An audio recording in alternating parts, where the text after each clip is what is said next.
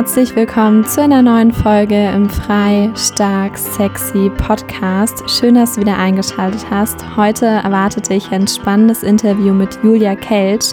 Julia ist ehemalige Grundschullehrerin und arbeitet heutzutage als Resilienztrainerin, Kinder- und Jugendcoach. Und sie spricht mit Tim Reich, deinem Gastgeber hier im Podcast, über die Themen Bildungssystem, Schule, Kinder und Eltern. Du kannst dich also auf ein spannendes Gespräch freuen und ich wünsche dir jetzt ganz viel Spaß beim Zuhören.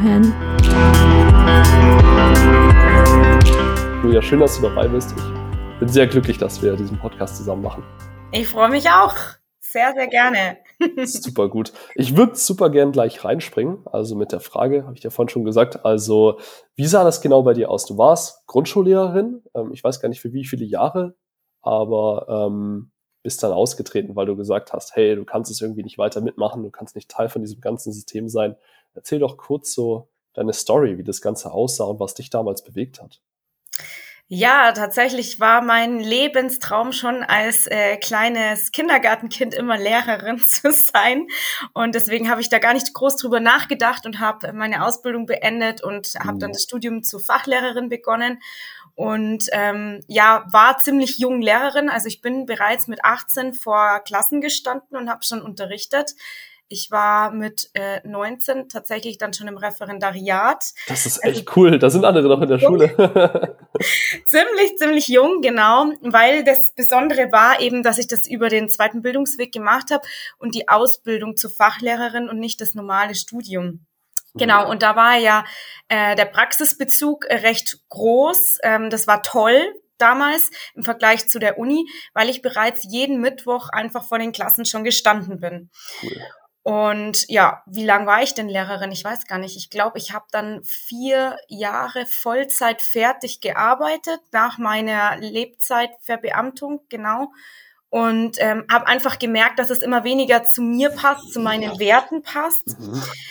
Ich bin auch in dieser Zeit ähm, beim Studium, da ging es mir noch recht gut, aber im Referendariat, da ist meine Gesundheit rapide äh, ja schlechter geworden und ich habe einfach ganz, ganz arg chronische Schmerzen bekommen, beziehungsweise die haben sich verschlechtert. Ich hatte die schon immer. Ich hatte mhm. insgesamt zehn Jahre starke chronische Rückenschmerzen. Mhm. Und zudem bin ich permanent krank geworden. Also man kann sich das wirklich vorstellen, mit jede zweite Woche ähm, war ich krank mit äh, Nasennebenhöhlenentzündung, Halsschmerzen, Kehlkopfentzündung, Mandelentzündung. Also nicht mhm. äh, ja Schnupfen gehabt, sondern wirklich äh, flach gelegen, keine Energie mehr gehabt. Ich bin von der Schule nach Hause gekommen. Da in der Schule habe ich meine ganze Energie gegeben und wollte alles für die Kinder oh, tun. Ja. und dann kam ich eben nach Hause und ähm, habe mich erstmal auf die Couch legen müssen und habe dann drei Stunden schlafen müssen, bis ich wieder aufgetankt war. Mhm. Und irgendwann hat mein Mann dann zu mir gesagt, okay, du bist so jung, jetzt schau dich mal an, du verschläfst dein halbes Leben, du bist immer auf der Couch, jeden Nachmittag, du musst am Wochenende immer deine ganzen Events, äh, Termine mit Freunden, äh, die Treffen mit Freunden absagen. Das kann so nicht weitergehen, wir müssen was Neues probieren. Mhm. Und bis dahin bin ich einfach von Arzt zu Arzt gerannt, also habe Schmerztherapie, habe ähm, äh, hab, äh, Infusionen mit, mit ähm, äh, was war das? Ich habe eine Eigenbluttherapie gehabt, eine Ozontherapie. Eine, crazy, also ja. wirklich, wirklich äh, immense, alles, immense Sachen auch. Okay. Ja, ja, ja. krass. Also alles Mögliche versucht. Und das war, was für mich der Gamechanger war, war tatsächlich, dass ich auf ein Seminar mit meinem Mann, mit meinem Mann gegangen bin für Persönlichkeitsentwicklung. Und da saß ich erst drin und habe mir gedacht, was ist Kannst schon über den, über den lieben Dennis sprechen, ja. Kurzes ja, Shoutout, oder? Der Dennis Scharnweber, genau. Bei dem war ich im Seminar. Und also, wie ich in den Raum reingekommen bin, da habe ich mir schon gedacht, hey, sind hier alle Leute auf Drogen? Was ist denn los? alle grinsen so und sind so voll happy. Und ja, ich hatte halt so im Kopf, okay, ich gehe auf ein Seminar, da setze ich mich hin, da bin ich leise, da halte ich still, da muss ich zuhören, da muss ich was lernen. In der Schule, hey. Ja, genau. Für Erwachsene so, ja. Und so kannte ich halt auch nur Seminare. Also, mhm. und in diesem Seminar hat sich mein komplettes Weltbild tatsächlich verändert, ähm, weil dieses Seminar hat einfach brutal Freude gemacht und wir konnten da mit Spaß ganz locker leicht lernen und ich konnte da so viel für mich mitnehmen. War das eigentlich, war das eigentlich geiles Leben oder wo seid ihr hingegangen? Ähm, das war tatsächlich ein Energieseminar. So, Rendezvous okay. mit deiner ah. inneren Kraft hieß ah, das. Da war ich jetzt nicht. Okay. okay und mein Mann hat gesagt, hey, das äh, klingt, als würdest du das brauchen mit deiner hm. Energielosigkeit, dass du dich mit deinem äh, deiner inneren Kraft wiederfindest. Voll geil. Ja. Genau. Und ja, dann war das tatsächlich so, dass ich, äh, dass mich die, der erste halbe Tag ganz schön getriggert hat. Und ich bin da drin gesessen mit verschränkten Armen und habe meine Augen zusammengekniffen und habe mir gedacht, was ist das für eine Sekte hier? Was, was wollen die denn? Was ist das, was ist das äh, Komisches? Und ich glaube das alles gar nicht und keine Ahnung was. Und dann hat Dennis mich nach vorne geholt und hat äh, mich gecoacht, weil er schon gemerkt hat, also wenn er jetzt nicht irgendwas tut, dann werde ich heimfahren.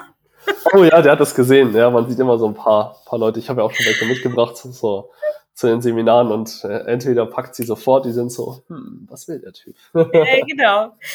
Ja. ja, und da konnte ich halt zum ersten Mal mich wieder fühlen. Also ich habe gemerkt, ich habe mich total von meinen ganzen Gefühlen eigentlich abgeschnitten. Ich habe ganz viel gar nicht wahrgenommen. Ich war einfach total unbewusst. Ich habe mhm. ganz unbewusst eigentlich gelebt. Und ja, durch das Coaching von Dennis ist mir einfach so vieles klar geworden, was ich selber mit mir mache, was, was mein Kopf mit mir macht. Mhm. Und auf einmal ähm, hat es bei mir Klick gemacht und ich habe gesagt, boah, krass, was das dieser eine Moment für eine Veränderung bringt. Ich muss das mehr erforschen, ich will mehr drüber lernen, mehr drüber fahren. Und dann habe ich mich auf den Weg gemacht und habe mich voll in das Thema Persönlichkeitsentwicklung reinfallen lassen, habe verschiedene Seminare noch besucht, mich ausbilden lassen in dem Bereich, in verschiedenen Coaching-Techniken ja. und ähm, habe einfach wirklich gemerkt, krass, wie groß der Einfluss von unseren Gedanken auf unser Fühlen und unser Fühlen auf unseren Körper auch hat. Also ja. wirklich, diese Körper, Geist und Seele, das konnte ich einfach wirklich bei mir spüren und erfahren. Und mhm. dann hat man natürlich so äh, erstmal den Gedanken mit so starken chronischen Rückenschmerzen, so, jetzt mache ich noch ein Seminar und dann müssen meine Rückenschmerzen aber weg sein. das ist auch eine Gefahr. Genau. Ich glaube, in, in, allen Punkten, wenn die Leute zu so Seminarhoppern werden, so, ah ja, noch dieses Seminar, noch genau. diese Ausbildung mitnehmen, ja, ist auch spannend. Wie, wie bist du da drum rumgekommen? Ja, ich habe das äh, einfach erfahren müssen. Es war einfach auch äh, Lehrgeld für mich, beziehungsweise ich sehe es gar nicht so, dass ich äh, das bereue, dass ich auf diesen ganzen Seminaren war, weil im Endeffekt ist ja das, was mir das Leben geschickt hat, genau gut und richtig so. Ich habe ja wahnsinnig viel gelernt auf diesen Seminaren, meine Wahrnehmung erweitert, ich habe äh, mich trainiert, ähm, ich habe ganz viel Bewusstsein auch bekommen ähm, es war dann tatsächlich so, dass ich echt äh, auch bei ein paar Coaches war und gesagt habe, okay, dieses Coaching leiste ich mir noch und dann nehme ich das Thema Rückenschmerzen. Dann mhm. müssen sie weg sein. Und ich habe gemerkt, wie ich so in ein, ich gebe mich ab, ich gehe zu dem hin und der muss mich heilen und der muss meine Schmerzen wegmachen. Ah, spannend. Okay. Da äh, war ich so in dieser Spirale drin, aber das habe ich dann erst gecheckt, nachdem äh, ein Mentor von mir wirklich gesagt hat, hey Julia, nimm einfach mal wahr, dass die Rückenschmerzen gerade für dich sind und dass die in seiner, in deiner Zeit weggehen und sei einfach bereit für den Moment, dass sie auf einmal weg sind und ähm, geh da mit dem, geh da raus aus dem Druck, die müssen jetzt weggehen. Weil dadurch, dass ich auch in diesem Druck war, habe ich das auch so festgehalten und war mit meinen Gedanken permanent in, ich habe Rückenschmerzen, ich habe Rückenschmerzen, ich habe Rückenschmerzen. Mhm. Und als ich das verstanden habe und auch für mich loslassen konnte, ist tatsächlich ähm, das Stück für Stück besser geworden. Und ich habe das oh. einfach nur wahrgenommen, dass die von alleine gegangen sind. Und das hing mit ganz vielen ähm, verschiedenen Dingen einfach zusammen. Zum einen, ich wollte meine Verantwortung nicht für mich selber übernehmen, dass ich das selber kann, dass ich ähm, ja, mhm. Steuerer meines Körpers auch bin, sondern ich wollte, dass mich jemand heil macht, so die Verantwortung an jemanden abgeben. Ja, das ist leicht. Lehnst dich einfach zurück und dann passt das schon. Genau. das andere Thema war, dass ich mich ganz arg selber unter Druck gesetzt habe, auch. Durch den Beruf, meinst du, oder? Generell, generell ähm, stund, äh, stand ich äh, sehr früh schon oder habe mich sehr früh schon unter extremen Leistungsdruck gesetzt. Ähm, das habe ich in meiner Erziehung ähm, so mitbekommen auch zum mhm. Teil. Mhm. Und ähm, ja, ihr kennt es vielleicht, ihr habt ja auch Mama und Papa und ja, man liebt Mama und Papa und das Wichtigste, was man als Kind von Mama und Papa bekommt, ist die Aufmerksamkeit. Die Aufmerksamkeit, die Liebe, die Anerkennung. Und was hat Mama und Papa damals bei mir am meisten gefreut? Wenn ich gute Noten heimgebracht habe und wenn ich äh, mich so verhalten habe, wie es ihnen gepasst ah, hat oder wie okay. sie sich gewünscht haben. Und dann ist der Druck, den hab, dann habe ich mir auch selber gemacht, ähm, dass ich einfach extrem gut bin in dem, was ich mache. Ich wollte immer die Beste sein. Ich wollte immer gut sein. Ich kann mich an den Moment erinnern, wo ich in der, aufs Gymnasium gehen durfte. Ich war so gerade an der Grenze. Ah, okay. Und meine Eltern haben mich aufs Gymnasium geschickt. Und da hatte ich erst lauter Dreier bekommen.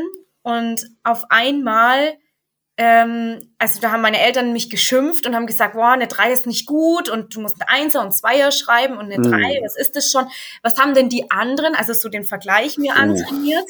Ja. Was hat denn der und der? Und dann lernst du halt als Kind schon, also alle Eltern, die jetzt zuhören, passt auf mit solchen Vergleichen, bitte.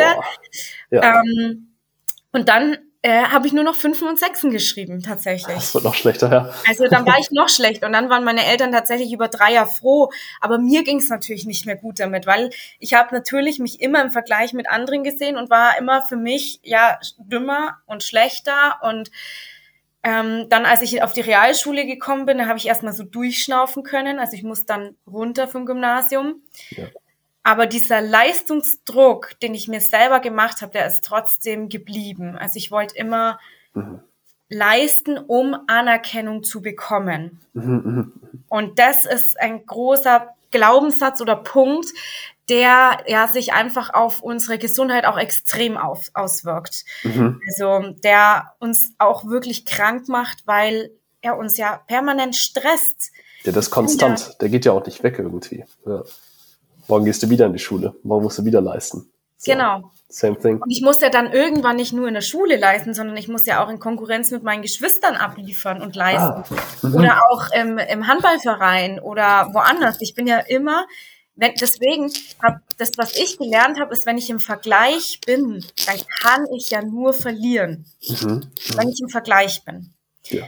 Und das, was ich ähm, auch so spannend finde, das ist, finde ich, so ein so ein Fehler auch in unserem Schulsystem. Kurze Frage noch hierzu, was mich da ja. gerade noch interessiert, weil hast du diesen Leistungsdruck dann auch in deine Arbeit als Lehrerin mitgenommen und so daher kam da diese ganzen, diese Schma ganzen Schmerzen und dieses, ich sag mal, diese Krankheit, weil du so performen musstest auch für die Schüler oder ähm, wo war da die Verbindung?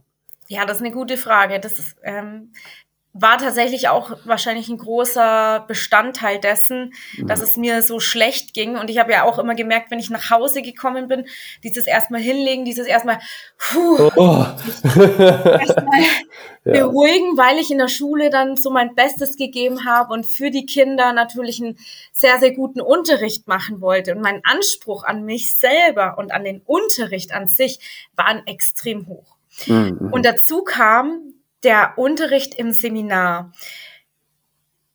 Ich hatte das Glück, dass ich eigentlich eine sehr ähm, tolle Seminarleitung hatte. Ähm, und trotzdem war es für mich schon zu viel, weil ich ja eben mich selber so unter Druck gesetzt habe. Mhm. Und, und, andere Seminarleiter, die schaffen das noch viel stärker, dass du ähm, also da wird ein extremer Druck auch aufgebaut, wie Unterricht zu sein hat. Ah, okay, ja. da geht's direkt weiter. Das ist interessant. Mhm. Also Unterricht, ähm, da gibt's die zehn Merkmale guten Unterrichts und dann musst du äh, eine tolle Einleitung haben und dann musst du ähm, toll auf die Kinder eingehen, differenzieren, individualisieren, dann muss das alles bunt und toll und glitzern und ein tolles Arbeitsblatt. Ja, du bist schon ganz schöner Performer als Lehrer.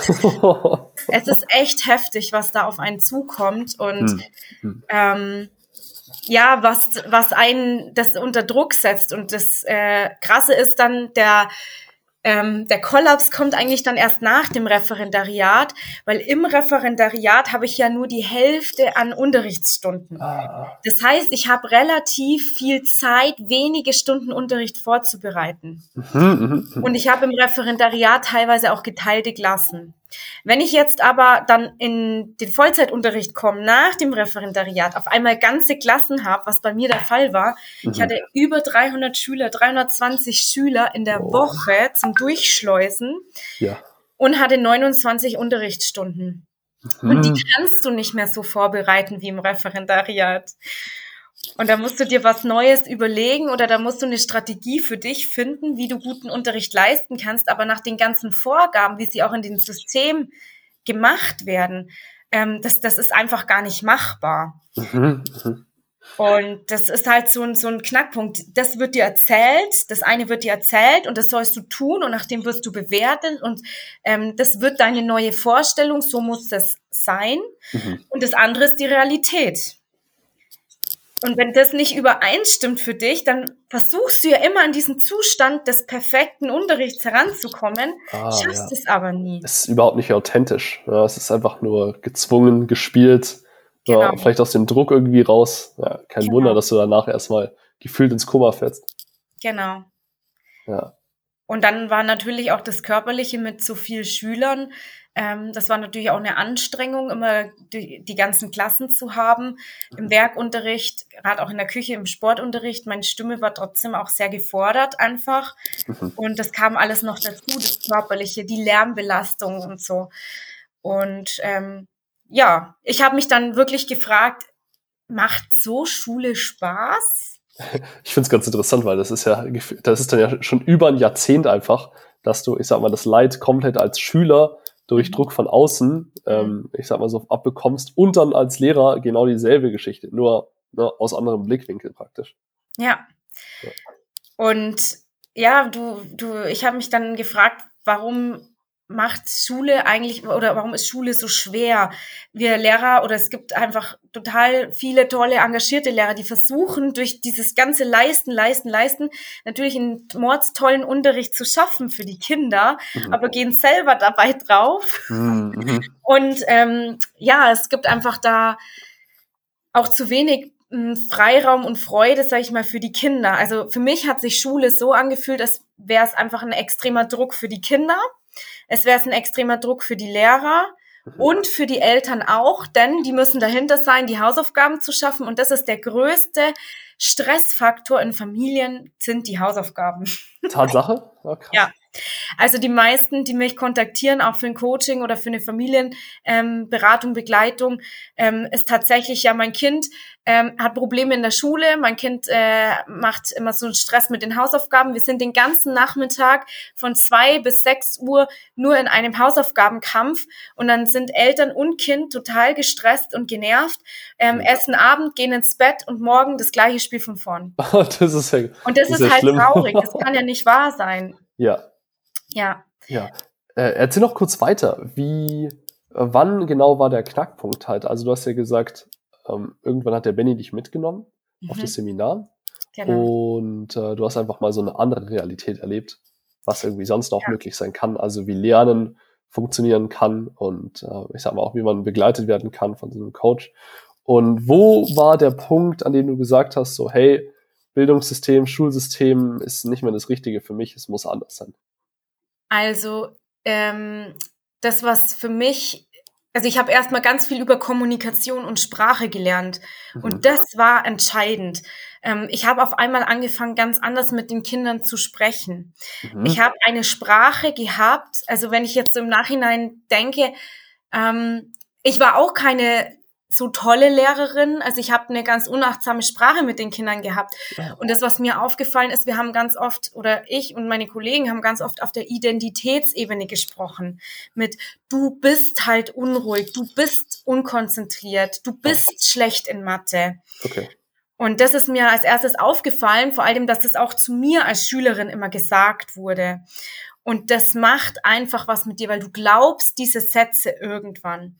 Weil das macht einen Unterschied, ob jemand zu dir sagt, du bist unkonzentriert, du bist ein unruhiger Geist mhm. oder du verhältst dich wie. Und ähm, du kannst im Moment kein Mathe, aber du wirst es noch lernen. Das hat einen Gesundheit. Das hat Danke. einen ganz anderen Einfluss auf dein, ähm, auf dein Mindset, ja, mhm. auf dein Mindset und auf deine Potenzialentfaltung natürlich. Mhm. Und ich habe äh, da festgestellt, krass, was hat Schule eigentlich mit mir gemacht als Schülerin? Die hat mich total eingewickelt in verschiedene Glaubenssätze und Muster und hat mich eigentlich klein gehalten. Mhm. Und ich habe als Lehrerin dann versucht, wirklich dieses ähm, Growth Mindset, sag ich mal, dieses wachsende Denken, dieses flexible Denken den Kindern beizubringen. Uh, Also mit pass auf, was du sagst, ähm, sag nicht, äh, du bist dumm oder du bist schlecht in Mathe, sondern sag, du kannst es noch nicht, aber ich werde es schaffen. Und wenn du übst, dann kannst du das auch werden. Wie schön. Mhm. Genau, und das finde ich ist ein ganz großer Punkt gewesen. Also ich habe meine Kommunikation verändert, ich habe auf einmal meine Art zu führen als Lehrerin verändert. Ja. Ich habe aufgehört, mich ähm, in, also ich habe das Gefühl, als Lehrer hat man dann oft so eine Angst, ähm, kein guter Lehrer zu sein, wenn die Klasse etwas lauter ist mhm. und etwas durcheinander. Mhm. Und viele Kollegen von mir auch, ähm, das weiß ich aus dem Coaching, es kommen auch mittlerweile viele Lehrer, die einfach am Limit sind, zu mir ins Coaching. Und ganz oft oh, ist da eine große, große Angst dahinter, dass ähm, sie die Klasse nicht so frei äh, laufen lassen können oder ähm, diesen offenen, freien Führungsstil, also offener. Unterricht wird eigentlich gewünscht und auch an der Uni schon gelehrt, aber wirklich zu spüren, was das heißt, wie dieser offene Führungsstil geht, das wird einem nicht beigebracht. Mhm. Und das hatte ich auch bei Dennis im Seminar gelernt. Ich habe ähm, mich auf die Beziehung zu den einzelnen Kindern konzentriert und auf einmal hatte ich kaum Unterrichtsstörungen mehr.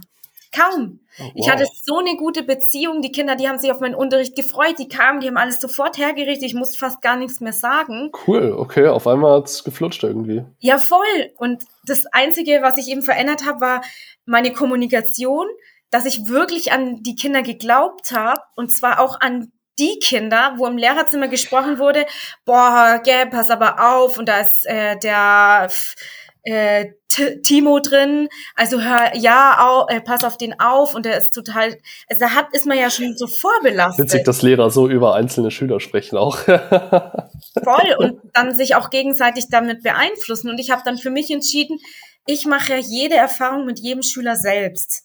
Mhm. Ist mir egal, welche Erfahrungen die anderen Kollegen mit den Kindern haben, ich mache meine Erfahrung selbst. Und ich glaube an die Kinder.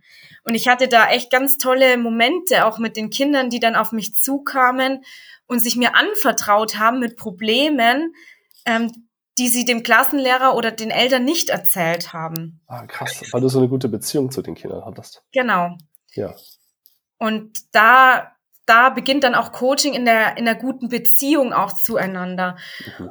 Und das ist der Knackpunkt, wo ich glaube, dass an unserem Bildungssystem falsch ist, weil wir sind eigentlich ein an ähm, am Schüler durchschleusen und am äh, Aufgaben, Arbeitsblätter abarbeiten, aber wir sind gar nicht am im echten Leben, ja. Die Kinder, die lernen ja von uns, die lernen ja, die sind ja viel mehr interessiert, wenn wir auch mal philosophieren über das Leben, was ist Freundschaft, oder wenn wir über die Natur lernen, dass wir rausgehen, anstatt dass wir am Tisch sitzen und uns äh, die Blätter der Bäume anschauen. Warum gehen wir denn nicht da einen Tag in den Wald und machen einen Ausflug und mhm. lassen die Kinder sammeln und entdecken und also warum mit, mit mehr Bewegung auch? Und die Kinder haben einen natürlichen Bewegungsdrang. Und der wird auch komplett gebrochen und unterbunden in unserem Schulsystem, weil die Kinder müssen von klein auf, die müssen da sitzen, die müssen still sein, die müssen ruhig sein ja. und werden ja auch permanent angemotzt, wenn sie nicht ruhig am Tisch sitzen. Mhm, mhm. Ja. Und äh, dieser Bewegungsdrang, der ist ja so schön und den kann man ja auch ins Lernen mit einbeziehen. Das hilft ja auch. Da ist wieder diese Körper-Geist-Verbindung. So, die Kinder können ja auch besser lernen. Also sowieso, wenn sie in Bewegung sind, wenn sie Bewegungspausen machen, wenn sie an der frischen Luft sind, so ja. anstatt irgendwie sechs Stunden einfach ruhig zu sitzen. Ich meine, schlafen Körper und entsprechend auch Geist doch einfach nur ein. Wie willst du dich dann noch ja. auf irgendwas konzentrieren? Nicht möglich. Und halt die Freude, also auch mit Freude zu lernen. Also das hat mich im Seminar bei Dennis echt beeindruckt. Das waren ja schon schwere Inhalte zum Teil, auch ähm, Psychologie und die Fachbegriffe und so. Aber das war mit so einer Leichtigkeit und Freude, dass man dann zwischendrin mal Musik anmacht und dann tanzt und wieder abschaltet und mhm. ein Spiel draus macht. Und das hat mich so begeistert. Und da habe ich gemerkt, okay, Lernen kann Freude machen und Lernen geht einfach. Und wie kann ich das in meinem System schaffen? Und habe dann angefangen, auch Pädagogenschulungen eben zu geben und das in meiner Klasse umzusetzen. Da hat super geklappt im kleinen Rahmen und ich habe eben gemerkt, ich möchte noch mehr, ich möchte mehr Menschen erreichen. Und da hat dann das Schulsystem mir einfach ähm, eine Grenze gesetzt und hat gesagt, ähm, wir genehmigen das nicht, was du machst. Ähm, wir wollen, dass du Vollzeit als Lehrerin arbeitest, weil wir haben einen extremen Lehrermangel. Ich, wir möchten, dass du eben als äh, Werk, Sport und äh, äh, Fachlehrerin eben arbeitest, weil es äh, für uns, äh, wir haben einfach zu wenig Personal. Mhm. Und mein Herz, meine Freude hing aber da dran. Und dann habe ich für mich halt beschlossen, okay, was habe ich zu gewinnen, was habe ich zu verlieren und habe mhm. dann die Exit-Strategie erstmal gewählt und habe dann gesagt, ich muss meinem Herzen folgen.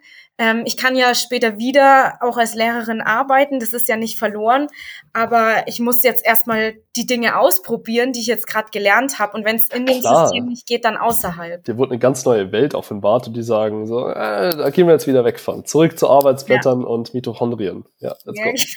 Genau. genau, ja. Also, Mhm, mhm. Also die Exit-Strategie. Also hast du erstmal gar nicht mehr als Lehrerin gearbeitet, sondern nur noch Pädagogenschulungen gemacht oder wie ging es dann weiter? Genau, also ich habe dann ähm, Schulungen gegeben, ich habe Trainings für Kinder gegeben. Ich habe mich ja auch als ähm, Resilienztrainerin und äh, Kinder- und Jugendcoach ausbilden lassen. Cool. Und konnte so ja auch als Lehrerin arbeiten und zwar genau die Inhalte vermitteln, die für ah. mich so wichtig waren. Mhm. Also ich konnte jetzt an die Schulen gehen und in einer Klasse im Trainings mit Freude, mit Storytelling, mit Spiel, mit Spaß die Inhalte vermitteln und zwar Gesundheit für Körper, Geist und Seele. Ja, wo liegt unser Fokus? Was sind Meinungen? Was machen unsere Gedanken, unsere Gefühle mit uns? Genau mhm. das konnte ich jetzt umsetzen mit den Kindern. Genau. Voll geil. Und mhm. Einzelcoachings habe ich auch immer gegeben. Also gerade für Menschen, die merken, okay, ich habe da ein, ein Thema und ich komme einfach nicht weiter, wie zum Beispiel auch bei mir damals die Rückenschmerzen. Was blockiert mich da? Warum triggern mich bestimmte Situationen immer wieder an? Das mhm. haben gerade auch äh, Lehrer, ähm, dass sie ein oder zwei bestimmte Kinder immer wieder antriggern in der Klasse. Ah, okay. Auch genau. interessant. Mhm. Und das hat ja dann mit, mit mir selber auch zu tun. Das habe ich dann auch gemerkt. Warum triggert mich das Verhalten von diesem Kind? Was spiegelt mir das? Was ist da in mir, was noch nicht, ähm, ja, klar ist. Und ich habe einfach auch gemerkt, dass ich versucht habe, die Klasse auch extrem zu kontrollieren damals. Mit Druck, mit Macht, mit Erpressung, wenn dann ähm, versucht man dann die Klasse ruhig zu halten oder zu motivieren, dass sie was tun. Mhm. Das ist aber der falsche Weg. Auch jetzt in der Erziehung äh, mit meiner Tochter merke ich diese wenn dann und diese Erpressung und Druck ausüben, das bringt nichts. Ja. Das Wichtige ist, dass wir eine Beziehung haben und wenn die Kinder eine Beziehung zu dir haben oder du weißt ja auch, du lernst am liebsten von Menschen, wo du weißt, die fühlen dich und die, du bist ihnen wichtig. Mhm und ähm, die glauben an dich. Ja. Von den Menschen lernst du ja viel lieber als von irgendjemand. Irgendwelchen random Leuten, die dir hingestellt werden. Und das ist so interessant, finde ich, also auch für die Lehrer, was du gerade sagst, wenn, ähm, wenn man unbewusst durchs Leben geht und nie seine Reaktionen hinterfragt oder seine Energien, die in seine Reaktionen irgendwie gebunden sind. So, hey, woher kommt es her? Warum ärgert mich genau diese eine Person, dieser eine Mensch, dieses Kind immer wieder? Oder warum äh, keine Ahnung, kriege ich so einen Hals, wenn mir diese eine Sache oder sowas gesagt wird. So, es ist so leicht, einfach dann in die Emotionen zu verfallen und zu sagen, okay, das macht mich einfach mhm. wütend und ich raste jetzt aus und schreie hier rum. Ja. Ähm, aber auch mal zu hinterfragen, so, warum eigentlich? Da muss man erstmal drauf kommen. So, da ja. braucht man erstmal so einen Denkanstoß. Ja, und das ist natürlich für viele Pädagogen, auch wenn sie in der Schulung sind, nicht leicht zu hören. Ähm, das hat was mit dir zu tun und du bist in der Eigenverantwortung. Es hat immer was mit dir zu tun, es hat nur was mit dir zu tun. Also das ist ja das Krasse. genau. Und weil du gerade gesagt hast, und dann kriege ich so einen Hals, also genau, unsere Sprache drückt ja auch aus, was mit uns eigentlich seelisch dann los ist. Und ich habe auch gemerkt, dieses Halsthema, diese ständige Entzündungen im Hals, ich habe mhm. gemerkt, ich habe keinen Raum gehabt. Ich konnte nicht ah. arbeiten in diesem System. Ich war so eingeschränkt. Ich musste die ganzen Vorgaben erfüllen und wollte eigentlich was ganz anderes unterrichten. Ich habe, ich habe, ähm, ich konnte mich nicht ausdrücken. Das ist so interessant. Der Körper zeigt dir schon direkt durch die Symptome, was er gerade braucht oder was dir fehlt. Du musst nur mal wirklich drauf achten und wirklich mal überlegen, so, ah, okay, was genau. ist jetzt da dahinter? Ja, ich mal anstatt irgendwie, irgendwie das wegzudrücken. Auch ja. warum bin ich so oft krank? Was will mir mein Körper sagen? Ist es so, dass er sagt, ich muss mich ausruhen, ich brauche Pause? Oder sagt er mir, hey, jetzt mach Pause und überleg dir, wie du dein Leben verändern kannst, weil so bist du nicht auf deinem Seelenweg. Mm. So, ist, so geht's nicht weiter. Und der Körper, der schickt uns so, so viele Symptome und Zeichen. Und wenn wir auf die hören, dann können wir auch ganz entspannt durchs Leben gehen und ähm, ja, dem Fluss des Lebens, sag ich mal, folgen, wo wir genau richtig sind, wo wir wirken können. Das ist cool. Ja. Finde ich richtig gut. Deswegen bin ich auch so ein Fan von so Körperbewusstsein. Einfach den mhm. Leuten wieder, die Leute wieder zurück zu ihrem Körper und in ihren Körper bringen, weil auf einmal hast du eine ganz andere Welt oder gefühlt sprichst du wieder dieselbe Sprache wie dein Körper und ihr versteht euch wieder. Und der Körper ist so, oh Mann, endlich hörst du mir genau. mal zu. So, jetzt können wir Fortschritt machen. So, danke. Und äh, genau. äh, das, das geht nicht, wenn man, wenn man nur in seinem Kopf ist und die ganze Zeit, im, wie du jetzt gesagt hast, Leistungsdruck. Ja. Also das ist echt spannend, da wieder die Verbindung herzustellen. Und du machst so, so eine tolle Arbeit, Tim, weil Danke. unser Körper ist so, es ist einfach der Tempel unserer Seele. Und wenn unser Körper nicht funktioniert, wenn der schmerzt, wenn der krank ist, wenn der wehtut, ich habe eine schlechte Energie. Und wenn ich eine schlechte Energie habe, dann ist es ganz klar, dass ich ähm, dass ich Kinder anmotze als Mama oder als Lehrerin, weil mich das dann nochmal zusätzlich reizt und stresst und belastet. Deswegen mhm. ist es so wichtig, dass wir Erwachsenen anfangen, in unsere Energie und unsere Kraft zu kommen. Mhm. Und ich merke selber auch immer wieder, wenn ich gestresst bin, das Erste, was man mal nicht macht, ist mal sein Sport.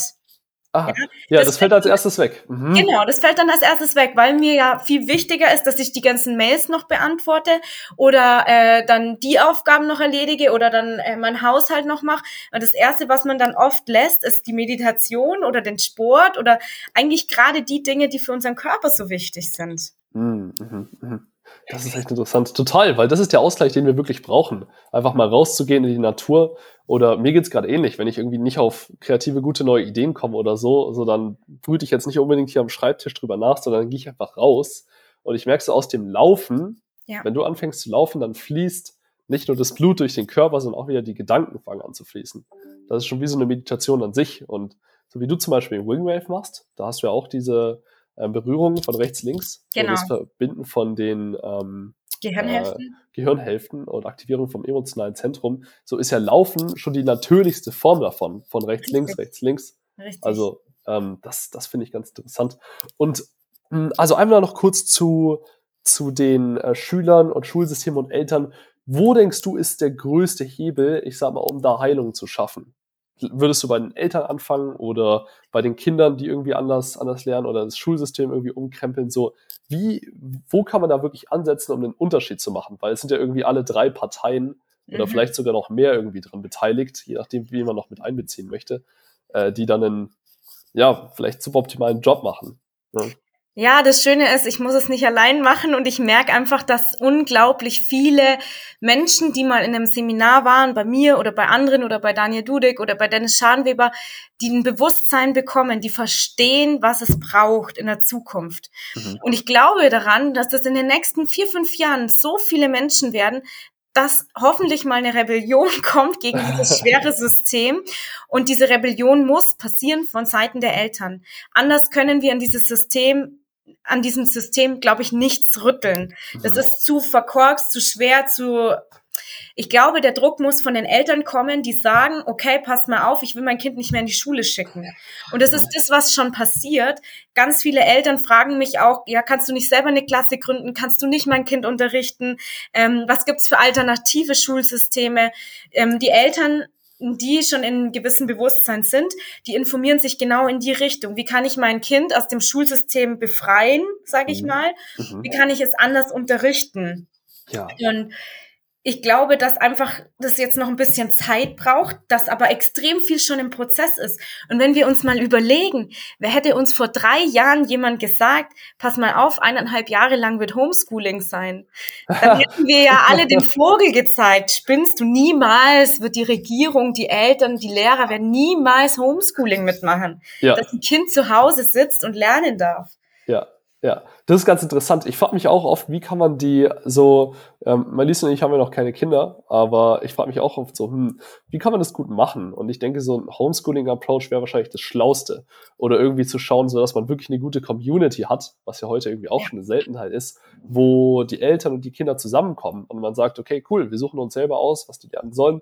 Klar, wir bringen denen schon das, das einmal eins und sowas bei, irgendwie, die sollen nicht, die sollen nicht komplett am normalen Schulweg vorbei aber ähm, wie kann man die Brücke machen zwischen, cool, wir machen Homeschooling und sozusagen wir schauen, dass wir wirklich sinnvolle Inhalte und ein sinnvolles Lernen, äh, also auch ein Lernen mit Freude irgendwie den Kindern vermitteln, ohne dass sie, ich sag mal so, diesen ganzen sozialen Anschluss oder sowas auch verlieren. Und zu einem gewissen Grad, das hat die Malis gesagt, sind die könnte man ja auch sagen, ist man ein bisschen gebunden an Schule und Universität. So, oh, gehst du nicht zur Schule, hast du keinen Abschluss, kannst du nicht zur Uni gehen, kannst du nicht deinen Job machen, kannst du nicht, keine Ahnung, 40 Jahre im Hamsterrad arbeiten. So, also es ist ja irgendwie alles ziemlich in Stein gemeißelt und äh, vielleicht ist eine Rebellion, wie du gesagt hast, einfach mal kurz alles ein bisschen nieder, äh, niederreißen, so der beste Weg. Also ich sehe nichts anderes so. Das ist, das ist das ist so ein altes Konstrukt, irgendwie so eine, mhm. so eine gruselige Statue einfach so, an der sich nichts rütteln lässt. So, ähm, ich bin gespannt, wie das zu realisieren ist. Ich auch, aber ich weiß, es wird kommen. Ja. Und ich denke, dass ähm, man mit Kindern am besten und am leichtesten über Spiel und Spaß lernt. Natürlich. Also über Sport, Spiel, Spaß, weil da verarbeiten die Kinder, da können die sich bewegen, da wird, wie gesagt, es passiert auch dadurch ganz viel im Gehirn, das emotionale Zentrum wird auch angeknipst, Dopamin ja. wird ausgeschüttet, ich kann Inhalte viel besser behalten. Und es gibt schon jemand ganz, ganz tollen, ähm, die, den Link kannst du vielleicht äh, in die Show Notes oh, ja. Oder so machen, Ricardo Leppe ist ein äh, Österreicher, ein eigentlich ein Zauberkünstler, der hat sich aber ganz tolle Spiele und Methoden ausgedacht, ja. wie man die Inhalte ähm, den Kindern spielerisch äh, und, und lustig, mit Spaß, mit Freude vermittelt. Und er bildet auch Lehrer aus, beziehungsweise hat eine Lernplattform, wo man sich eben als Lehrer da genau informieren kann und seinen Unterricht einfach total verändern kann. Und es sind ja auch die kleinen Veränderungen, sage ich mal, die dann zu der großen Veränderung führen. Und ja, viele Kollegen, die denken dann immer gleich an, an die große Veränderung und, und ich versuche die dann runterzuholen und zu sagen, hey, überleg erstmal, wo kannst du was verändern? Du für dich im Kleinen, du vielleicht in deinem Unterricht, du mit dir selbst, ja, mhm. wie kannst du wieder mehr in deine Kraft, Energie und Freude kommen und den Kindern auch ein so wertvolles Vorbild sein? Und mhm. wie kannst du ihnen dann die Freude am Lernen vermitteln? Hm. Aber das Spannende ist, ja, ich bin ja gerade auch an der Uni Dozentin für ein, für, für zwei Semester. So cool. Und das Spannende ist auch, dass ja schon den Studenten klar ist, dass das Wichtigste für den Lernerfolg die Freude ist. Die wissen es schon. So, es wurde ihnen zwar niemals richtig so beigebracht irgendwie oder irgendwie in der Praxis gezeigt, aber sie wissen es schon. Ja, die wissen es, die wissen es, ja. Wissen ja. ist fünf Prozent und 95 Prozent ist unser Unterbewusstsein. Und ja. was machen die Studenten? Die sitzen in der Uni total gelangweilt wieder, die haben gar keine Lust, etwas Neues zu lernen oder sind auch gar nicht offen oder bereit. Und ich frage mich immer, wo ist diese Lust am Lernen kaputt gegangen? Ah, das ist, das finde ich gerade krass, weil mir ging es sogar im dualen Studium ziemlich ähnlich. So, mhm so, ich fand das jetzt nicht so spannend in der Uni. So, es war schon ein großer Schritt nach oben von der Schule, vielleicht auch nur, weil ich die Inhalte einfach spannender fand, aber jetzt nicht so der absolute Kracher. Während ich in der Ausbildung, also wenn wir irgendwie Workshops oder unsere Seminare zusammen gemacht haben, mhm. irgendwie, wo alle zwischendurch mal eine coole Körperübung gemacht haben oder so, oder sich einfach mal mhm. durchgelockert haben oder sowas, so, boah, da bin ich voll aufgegangen. Also das war, ist ja immer noch die ja. beste Entscheidung meines Lebens gewesen. Ja, sehr cool. Genau. Ja, und äh, ich meine, die Lehrer, ähm, die jetzt unterrichten, wo haben die ihre äh, ihre Erfahrung, sag ich mal, über das Bildungssystem und Lernen her? Die ja. lernen zwar in vier, fünf Jahren an der Uni ganz viel spannende, tolle Sachen, aber die Erfahrung haben sie doch aus ihrer eigenen Schulzeit. Ja.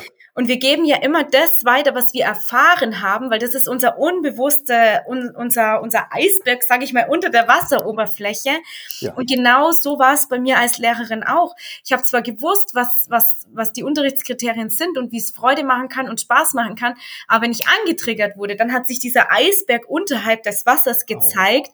Oh. Mhm. Und ich habe genau die Sätze gesagt, die damals die Lehrer zu mir gesagt haben. Mhm. Mhm. Und genauso entwickelt sich's weiter. Deswegen ist so wichtig, dass die Erwachsenen ins Bewusstsein kommen und den Kindern neue Wege zeigen, beziehungsweise offen sind, auch für das, was die Kinder uns beibringen. Weil ich finde, die Kinder, die lehren uns auch so viel. Und wenn wir uns auf Augenhöhe begeben, dann verliere ich als Lehrer nicht meine Macht, sondern auf Augenhöhe wird viel, viel mehr möglich in Beziehung.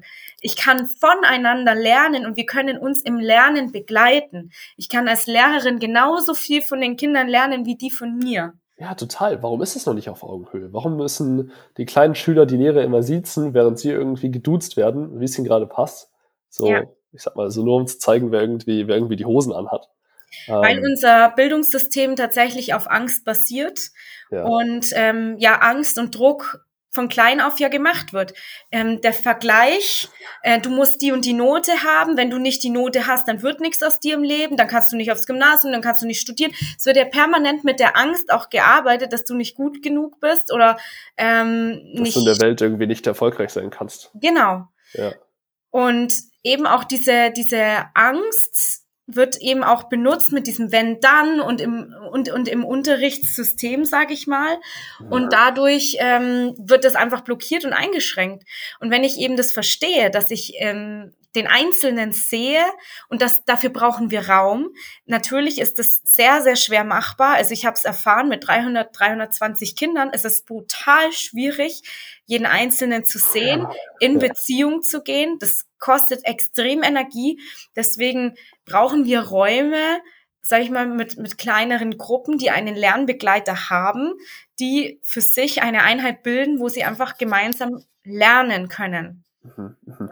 Das finde ich so spannend. Also es braucht irgendwie auch einen Ansatz auf allen Ebenen, weil Mhm. das ist, was mir, äh, was ich mir oft denke. So, wenn du nur mit den Kindern zusammenarbeitest und äh, ich sag mal so, denen eine ganz neue Welt irgendwie offenbarst und denen irgendwie auch den Raum gibst, über die Dinge zu sprechen, die sie wirklich beschäftigen, mit denen sie nicht mit Lehrern oder mit Eltern drüber reden können und die, ich sag mal, aus so einem Seminar mit dir irgendwie rauskommen und dann wirklich so schwingen, so auf 180, nur um dann wieder nach Hause zu kommen und zu sagen so, boah, Mama, Papa, das war so krass und die Mhm. Eltern sind so, aha, okay. Genau. Wie, der, wie sind deine Noten eigentlich? Ja, hast du schon gelernt? Hast du schon Hausaufgaben gemacht? So Was, ist das du hast Ganze wieder nur kaputt. drei? Was hat, was hat dein Sitznachbar? Ja, und das Kind ist halt sofort so, gleich wieder runter. Also zurück, alles wieder kaputt gemacht, basically. Wobei ich mir denke, ist genau dasselbe, wenn die, wenn du bei den Eltern anfängst ähm, und ich sag mal, denen irgendwie hilfst, so die, so ihre Themen aufzulösen und Mhm. mit sich im Klaren zu werden und den Kindern wieder Freude zu vermitteln irgendwie am Lernen, nur dass sie dann in die Schule gehen und die Lehrer sie wieder "Ugh", runterbringen auf das Ganze. So, es muss irgendwie alles ineinander greifen, damit das Ganze funktioniert. Oder sehe ich das falsch? Natürlich, definitiv. Ja. Ich glaube aber trotzdem, dass selbst wenn ich mein Kind in eine normale Schule schicke oder von außen betreuen lasse, dass ich als Eltern immer noch den höheren Anteil habe, den höheren Einfluss, die höhere ähm, Macht, sage ich mal. Ja. Selbst wenn mein Kind auch bei einer Oma, sage ich mal, äh, verwöhnt wird und es da andere Regeln herrschen als bei mir zu Hause, Ja. da, ich habe immer den größeren Einfluss und ich habe immer die stärkere Beziehung zu meinem Kind, wenn ich die Beziehung eben förder. Wenn ich nicht auch als Eltern zu Hause eben mit wenn dann und Druck und Macht und Demütigung und das sind einfach so alte Muster, die haben wir als Kinder erfahren und das ist wie beim Lehrer der Eisberg. Wir erziehen auch aus unserer Erfahrung. Deswegen ist es so wichtig, zum einen ins Bewusstsein zu kommen. Das sind diese fünf Prozent Wissen. Ja. Und 95 Prozent sind meine eigenen Glaubenssätze, meine Emotionen, meine eigenen Erlebnisse. Und die gilt es eben anzuschauen. Und zwar nicht anzuschauen, damit ich in der Suppe von Vergangenheit rühre und da das, das, den Fehler suche, sondern einfach nur, um damit in Frieden zu kommen, das neutral zu sehen. Ah, okay, ich habe das erfahren und aus dieser Erfahrung kann ich lernen und kann das machen. Mm, Und kann es auch für die Nachwelt irgendwie besser machen, so für meine Kinder. Genau. Also das finde ich super cool. Auch deswegen finde ich es auch so schön, mit Eltern zu arbeiten, weil Ja. dann sehe ich so, oh cool, da kann ich direkt so Kollateralschaden irgendwie schon ausrichten, damit Ja. die Kinder auch gleich, ich sag mal, gesünder, mit mehr Bewegung irgendwie leben, so mehr zu sich kommen. Das ist super cool. Also bei, Es gibt so einen so einen Spruch, ich, mir es fällt jetzt gerade nicht ein, von wem der ist, aber dieser Spruch, ein, eine Generation wirklich wahrhaft liebender, bewusster Eltern und liebend, sich selbst auch liebend, wahrhaft liebend, also eine Generation bewusster, liebender Eltern, die kann die ähm, ganze Generation, die ganze Zukunft so beeinflussen, dass wir morgen eine andere Welt haben. Boah, ähm, ja, der ist von mir der Spruch. Ich habe den ja, aber da ist was dran. So, es reicht wirklich eine einzige Generation, Ja. die diese, diese Wand irgendwie durchbricht, dieses ganze Konstrukt, was sich über ja, Jahrzehnte, vielleicht auch Jahrhunderte irgendwie aufgebaut hat, mit all dem, ähm, ich sag mal so, wie sagt man so, übergenerationalen Trauma und Schmerz irgendwie, was sich Ja. da verankert hat, mit all den, ich sag mal, ja, wirklich mehr als suboptimalen Erziehungsregeln und Bildungsregeln oder sowas. Nur einmal Leute, die irgendwie auch aufwachen und irgendwie merken so, oh krass, ich hinterfrage mal mein gesamtes System, ich frage mal meine ganzen Reaktionen, ich hinterfrage mal alle meine Emotionen und ähm, von da aus komme ich in die Klarheit und kann wirklich einen Unterschied machen. So, das, das braucht's wirklich. Und ich denke, wir sind auf dem besten Weg dahin. Ja, definitiv. Also wenn ich allein an die äh, tausend Trainer schon in Deutschland denke, die auch Ja, mit krass. Kindern arbeiten, die jetzt ein neues Bewusstsein mit den Eltern äh, oder mit den Eltern auch schaffen oder auch mit den Pädagogen. Es wird ja an, in allen Bausteinen schon gearbeitet oder so tolle Fitnesstrainer wie du, die ja auch die Menschen beeinflussen. Denn es geht echt wirklich um Körper, Geist und Seele und diese, dieser mentale, ja, diese d- diese Gedanken, die wir haben, unser Verhalten einfach so extrem beeinflussen, dass wir Mhm. so einen großen Hebel haben zu einer Veränderung, wenn ich das denn zulasse und wenn ich mich traue. Ja. Und äh, ja, wenn man sich alleine manchmal nicht traut, dann ist es eben gut, sich einen, einen Trainer zu holen oder einen Coach zu holen, der einen da begleitet und an die Hand nimmt, der den Prozess schon gegangen ist.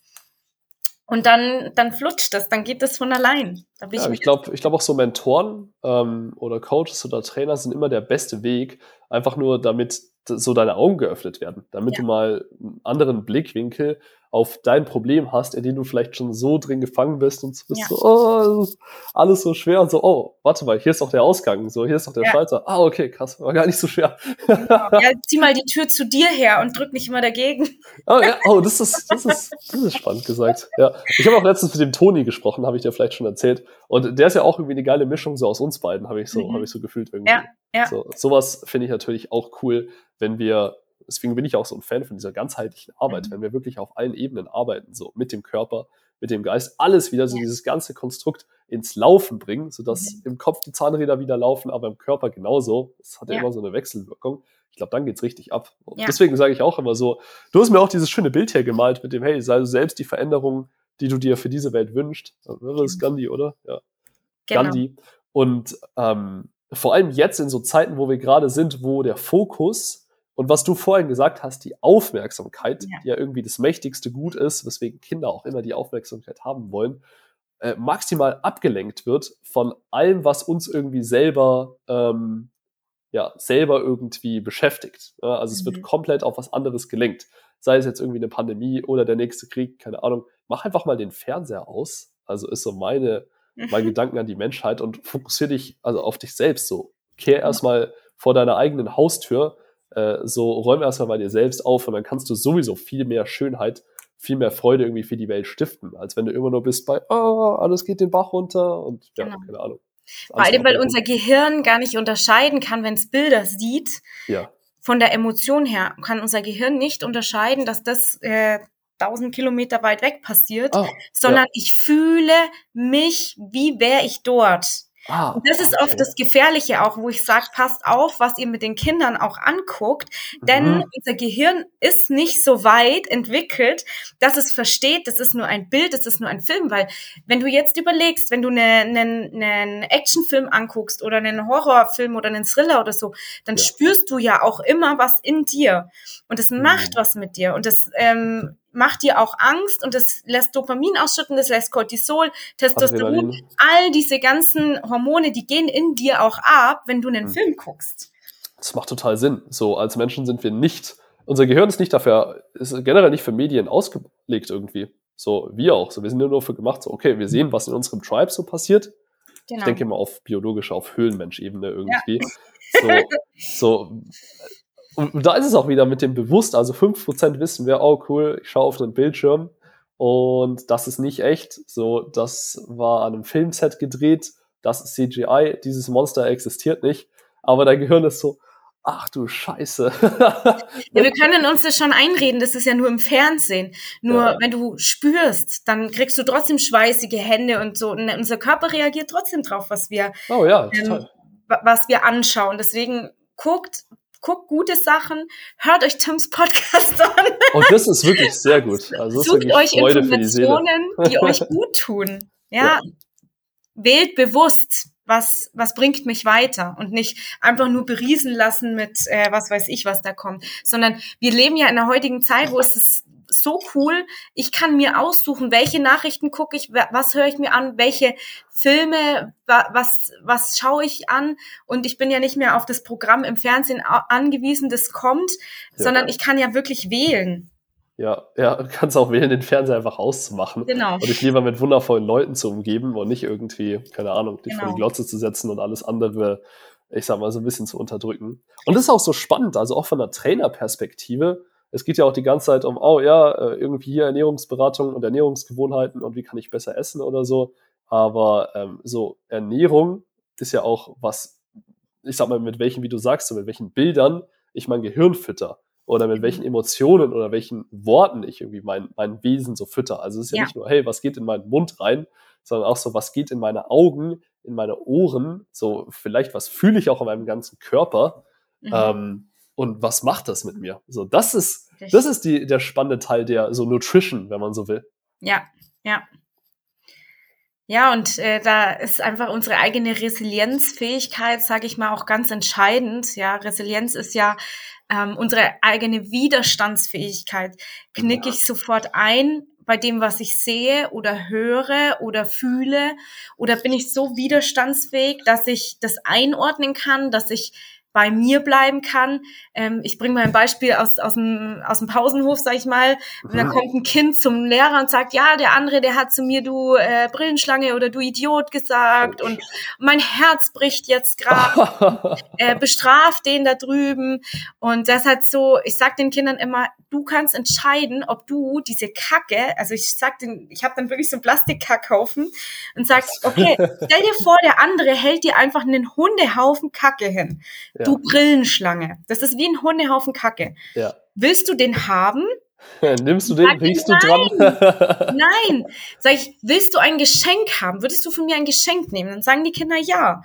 Und es gibt auch Wortgeschenke. Und es sind Wortgeschenke wie, du bist großartig und ich ähm, mag dich. Und wenn ich in deiner Nähe bin, dann kann ich lachen, dann habe ich Freude. Ich mag es mit dir Ball zu spielen. Das sind ja Wortgeschenke auch. Ich finde dich toll, ich finde dich gut. Und es gibt einfach Menschen, die verstehen nicht, was Wortgeschenke sind und halten dir Kacke hin.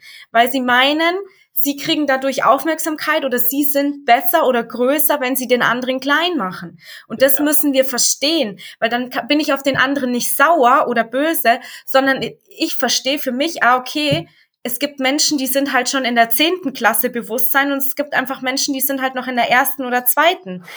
Die, die sind halt woanders, ohne das schlecht zu machen. Es ist halt so. Du meinst, die sind irgendwie, keine Ahnung, 55 und immer noch in der ersten Klasse? Ja, ja, ja. weil die beleidigt sind oder sauer sind, weil jemand ähm, sie verletzt. Ja. Und wenn mich jemand verletzt, dann prüfe ich erstmal, was hat es mit mir zu tun und zweitens, ähm, prüfe ich auch, okay, wie geht's dem Gegenüber und baue echte Empathie auf. Und mich verletzen ja nur Menschen, und das weiß ich, es verletzen nur Menschen, die selbst verletzt sind, denen es nicht gut geht. Das ist auch krass. Ja, Wenn also erstmal zu erfahren. Ja, sag du. Entschuldigung. Und wenn das Alles Kinder gut. verstehen, dass Kinder ja nur beleidigen und gemein sind, wenn es denen selber nicht gut geht, dann können wir ganz anders in der Empathie gehen. Und dann kann das Kind auch selber für sich entscheiden, ah, okay, ich nehme das Geschenk und das tue ich in mein Herz rein, aber den Kackhaufen, den drücke ich doch nicht in mein Herz. Ich habe ja die Entscheidung. Ich ja. kann ja sagen, was drücke ich in mein Herz und was nicht. Und dann lasse ich das liegen. Und dann frage ich die Kinder immer, okay, wenn du die Kacke nicht in dein Herz drückst, wo bleibt die Kacke? Ja, bei dem, sag ich genau. Und das ist so diese Resilienzfähigkeit. Ich habe die Macht, ich kann entscheiden, was in mein Herz kommt und was nicht. Ja. Und immer den Glauben zu bewahren, ich bin gut und ich bin richtig, genau so wie ich bin und ich bin liebenswert, ich bin wundervoll und auch wenn derjenige eine Meinung hat, dass ich mit Brille kacke ausschaue oder dass ich ein Idiot bin oder mein Pulli stinkt, dann ist das eine Meinung, eine Interpretation. Ja. Genau. Ja, ist auch interessant. Ich glaube, der nächste Step wäre sogar zu sagen, so, weil du vorhin gesagt hast, so nur äh, nicht nur Kindern, aber generell Menschen, denen es schlecht geht, also die selber irgendwie mhm. leiden, versuchen andere zu beleidigen. Mhm. Ähm, so ein Next Step war ja nicht nur die Kacke nicht anzunehmen, sondern irgendwie das, das Geschenk zurückzugeben. Also genau. den Leuten nicht nur diese negative Aufmerksamkeit zu geben, sondern vielleicht die positive, wenn sowas kommt, so hey, was, was ist denn los? Du bist so fix, Tim. Ja, ja, genau. Und das machen wir auch in unseren Trainings. Das heißt dann Hass mit Liebe begegnen. Also ich begegne demjenigen, der mir Hass entgegenbringt, der mich beleidigt, der mir was wegnimmt, der scheiße zu mir ist. Für den mache ich bewusst mein Herz auf und ich begegne ihm mit Liebe. Und ich sage was Schönes zu ihm oder ich bin einfach nur da und sehe den oder ich drehe mich um und gehe, je nachdem, was gerade passt. Aber ich gehe nicht mit ja. und beleidige zurück oder nehme ihm auch was weg oder gepetzen oder was weiß ich, sondern es ist wirklich wichtig, dass die Kinder verstehen, wir selber können entscheiden, diesen Hass hier auf dieser Erde zu beenden finden und mhm. uns mit Liebe zu begegnen. Das ist schon eine große Verantwortung, irgendwie das auf sich zu nehmen und zu erkennen, wow, alles hat eigentlich nur mit mir zu tun. Ne? Und alles, was ich irgendwie zu einem Problem mache, habe ich auch nur zu diesem Problem gemacht oder jede neg negative Reaktion oder sowas ich habe. Ich kann es nicht auf andere Leute abladen. Die haben eigentlich nichts damit zu tun. Es ist alles nur bei mir. Okay, ja. abgesehen ja. davon, jemand kommt jetzt auf der Straße und verprügelt mich oder äh, sticht mich mit einem Messer oder sowas, alles klar. da kann ich jetzt nicht sagen, oh, ich habe es wohl irgendwie angezogen. Oder doch? Ich weiß, äh, ich weiß es nicht, keine Ahnung. Äh, wir, wir lassen mal diese philosophische Frage offen, würde ich sagen. ja, ja, das ist okay. Nee, alles gut. Jetzt haben wir auch schon echt fast eine Stunde gequatscht. Ähm, ich, ich denke, für heute passt es. Erzähl doch noch kurz, ähm, wo man dich finden kann und was dein nächstes Projekt ist, Julia. Ja, mein nächstes Projekt ist tatsächlich mal hier in der Region ein Eltern-Kind-Event zu organisieren, um eben genau dieses Bewusstsein in die Familien zu bringen, um einfach auch genau diese Übungen mal zu spüren. Wie begegne ich Hass mit Liebe? Wie gehe ich mit Meinungen um? Und das ist für Eltern genauso wichtig wie für Kinder. Und ja, zu finden bin ich äh, über meine Homepage www.juliakelch.com oder ähm, über Instagram, da heiße ich auch julia.kelch oder mhm. in Facebook. Also so findest du zu mir. Super cool. Super geil. Ja, ich finde, es war ein richtig guter Talk heute. So, du weißt ja, ich bin eh riesen Fan von dir und von dem, was du machst. Hat ähm, mir Freude gemacht. Super cool. Ja, freue mich schon auf nächstes Mal. Ja, super. sehr gerne. Alles Gute.